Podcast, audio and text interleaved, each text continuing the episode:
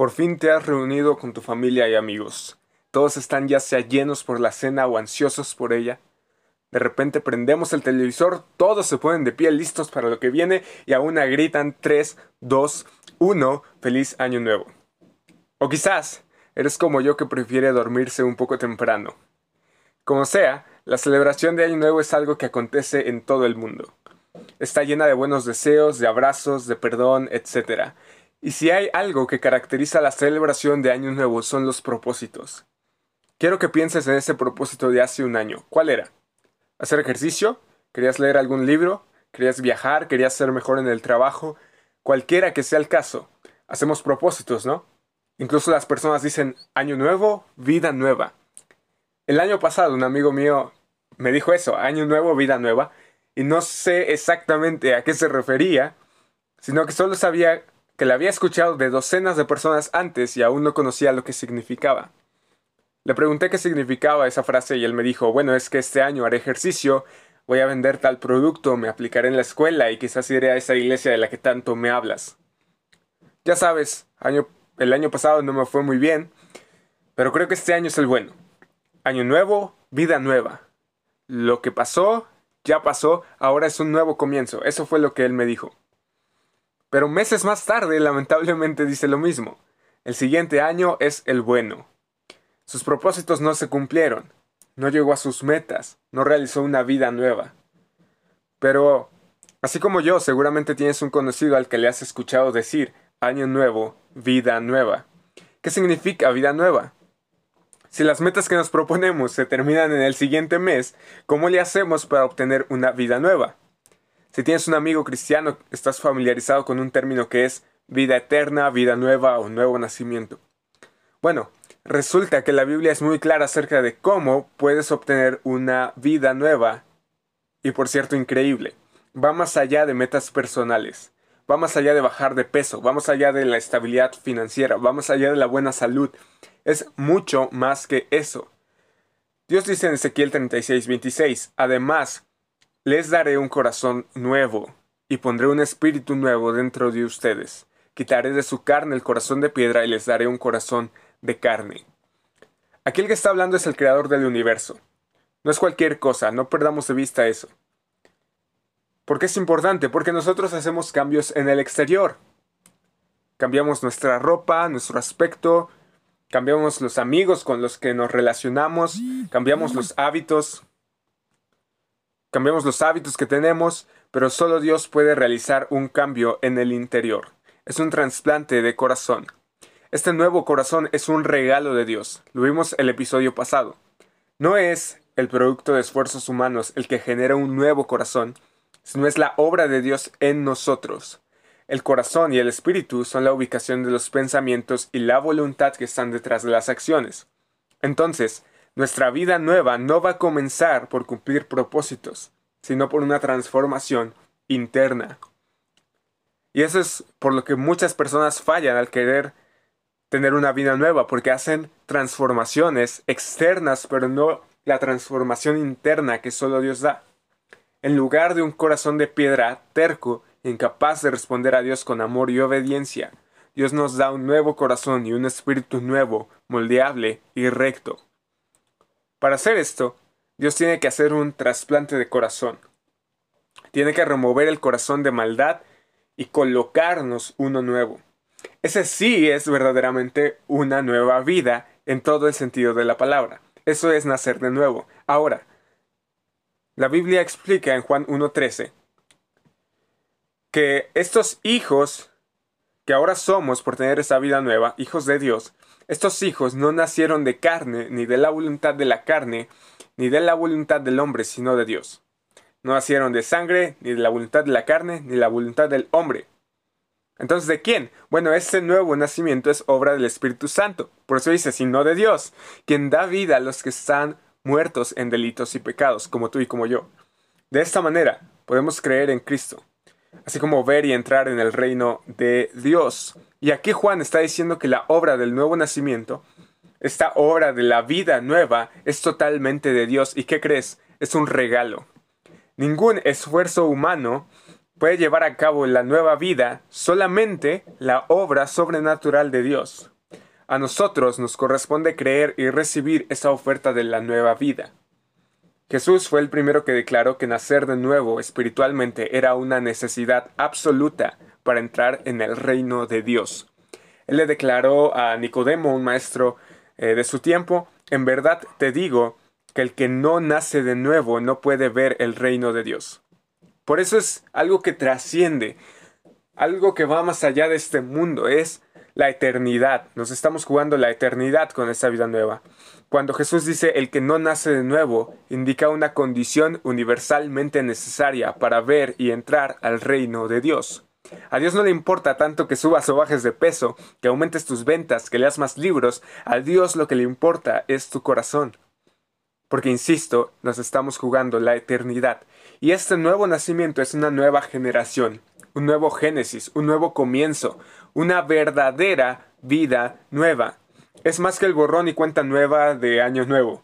Marca el inicio de una nueva vida en una persona radicalmente renovada. Pedro habla de creyentes que han nacido nuevo, no de una simiente corruptible, sino de una que es incorruptible, es decir, mediante la palabra de Dios que vive y permanece. La palabra de Dios es usada por el Espíritu Santo como instrumento para llevarte al conocimiento de Jesucristo. Quizás no te esperabas que este podcast hablara de ello, pero Dios está ocupando su palabra para que tengas una nueva vida.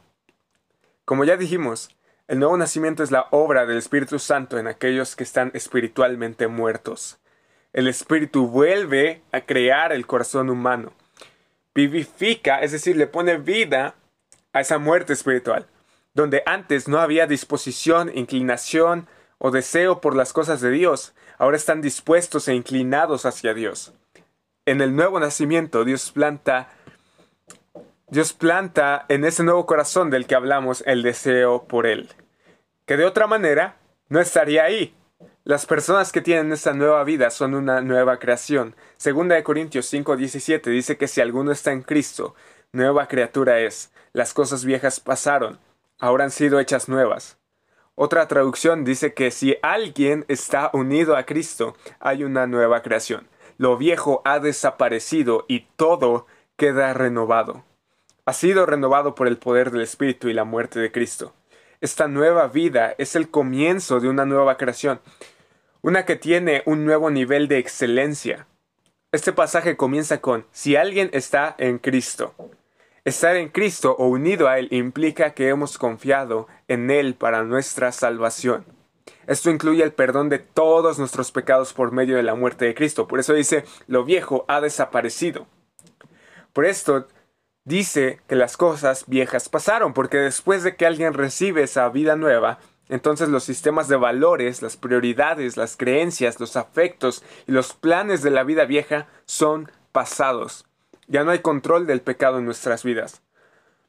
Esta nueva vida es continua y práctica. Ahora vivimos para la eternidad, no para cosas temporales. Antes éramos esclavos, pero ahora Él nos ha salvado. Tito 3.5 dice que Él nos salvó, no por las obras de justicia que nosotros hubiéramos hecho, sino conforme a su misericordia, por medio del lavamiento de la regeneración y la renovación por el Espíritu Santo. Es decir, no es por nuestras obras, no es basado en esfuerzos humanos. No podemos ver, ni mucho menos entrar en el reino de Dios, a menos que Él primero cambie nuestros corazones. El nacer de nuevo implica la transformación completa de la vida de una persona. La salvación nos trae una limpieza divina del pecado y el regalo de una nueva vida generada y protegida por el Espíritu. Para obtener esa nueva vida hay que creer. Primera de Juan 5.1 nos dice que todo aquel que cree que Jesús es el Cristo es nacido de Dios. Esto que estamos hablando no es un vago asunto religioso, no es una simple aceptación intelectual, todo lo contrario, es una confianza de todo corazón en la obra salvadora de Cristo y una dedicación permanente. Es decir, no es un creí una vez y ya soy salvo, es más bien un sigo creyendo a lo largo de mi vida y persevero por esa nueva vida que Dios me ha dado. Otro elemento de la celebración de Año Nuevo con la que seguramente estás familiarizado es la cena. Sacan los mejores guisos a la mesa, ¿no? Todos comen como si no hubiera un mañana y si sobró algo el siguiente día, bueno, también habrá comida. Ahora, así como el año nuevo se caracteriza por la necesidad de comer, así la nueva vida necesita de alimento. Una vez que tenemos esa nueva vida y estamos seguros de que la hemos obtenido, tenemos que alimentarnos. Deuteronomio 8.3 dice que no solo de pan vivirá el hombre, sino de toda palabra que sale de la boca de Dios. La vida nueva depende directamente de Dios y de creer toda su palabra. La palabra de Dios debe estar en nuestros corazones. Y si quieres un propósito para esta nueva vida en Cristo, ponte la meta de leer más su palabra y sobre todo, obedecerla. Jesús dijo, el que oye mi palabra y cree al que me envió, tiene vida eterna y no viene a condenación, sino que ha pasado de muerte a vida. Es decir, la salvación no es un asunto futuro, sino que es una realidad para nuestras vidas. La vida eterna empieza inmediatamente, realizada parcialmente, pero en una significativa manera, una vez que creemos en Jesús. Pero como ya dijimos, creer en Él no es una mera afirmación intelectual, sino es una fe que requiere sacrificio, requiere morir a nosotros mismos. Segunda de Corintios 4:11 dice que nosotros que vivimos constantemente estamos siendo entregados a muerte por causa de Jesús, para que también la vida de Jesús se manifieste en nuestro cuerpo mortal. Esta vida nueva no será sencilla, pero Dios nos dará la capacidad de soportar la adversidad en tiempos tan difíciles como estos. Cuando Pablo escribió esto, los cristianos eran constantemente eh, se hallaban en constante peligro de muerte por creer en Cristo. Pero lo maravilloso es que el mismo Pablo escribe en Filipenses 1:21, pues para mí el vivir es Cristo y el morir es ganancia. ¡Wow! ¡Qué tremendo! O sea, Cristo es la razón de existir de Pablo. La vida de Pablo no es un asunto de buscar su propio confort, sino que toda su vida se trata de buscar el avance del reino de Cristo. Y lejos de romper la unión de Pablo con Cristo, la muerte produciría en Pablo una comunión más profunda y plena con el Cristo al que está unido. El morir sería una ganancia porque Pablo estaría libre de ese sufrimiento en la tierra para ir a regocijarse en la presencia de Cristo. Esto es lo maravilloso de esta nueva vida. La vida nueva no se acaba el siguiente año, ni el siguiente mes, sino que nunca terminará. Es una vida eterna llena de gozo, no solo en esta tierra, sino en la eternidad con Cristo nuestro Salvador. Este año Dios te invita a tener esa vida nueva con Él. Una vida nueva que comienza aquí y que nunca tendrá fin. Si este año hay dificultades, tus batallas las pelearás al lado del Señor. Tienes que seguir creyendo en Cristo y alimentarte con su palabra, no solo de pavo. Si aún no tienes esa nueva vida, Cristo está llamando hoy. Muere a ti mismo y entrégate a Él. Que tu razón de existir de este año en adelante sea para glorificar a Dios. Cuando vienes a Cristo, todos tus pecados son perdonados. Las cosas viejas pasaron, ahora eres una nueva creación y todo ha sido nuevo. Permite que Dios cambie tu corazón de piedra lleno de odio y amargura por uno de carne, sensible a la voz de Dios. La realidad es que no sabemos si estaremos el siguiente año, así que no desperdicies esta oportunidad que hoy Dios te da de entregarle tu vida. Hoy es el día de salvación. Que tengas una excelente semana, un excelente inicio de año. Si te gustó este podcast, compártelo con alguien más. No olvides darle like y no olvides que también estamos en Spotify, YouTube y Google Podcast. Así que nos vemos. Recuerda, hoy es el día de salvación.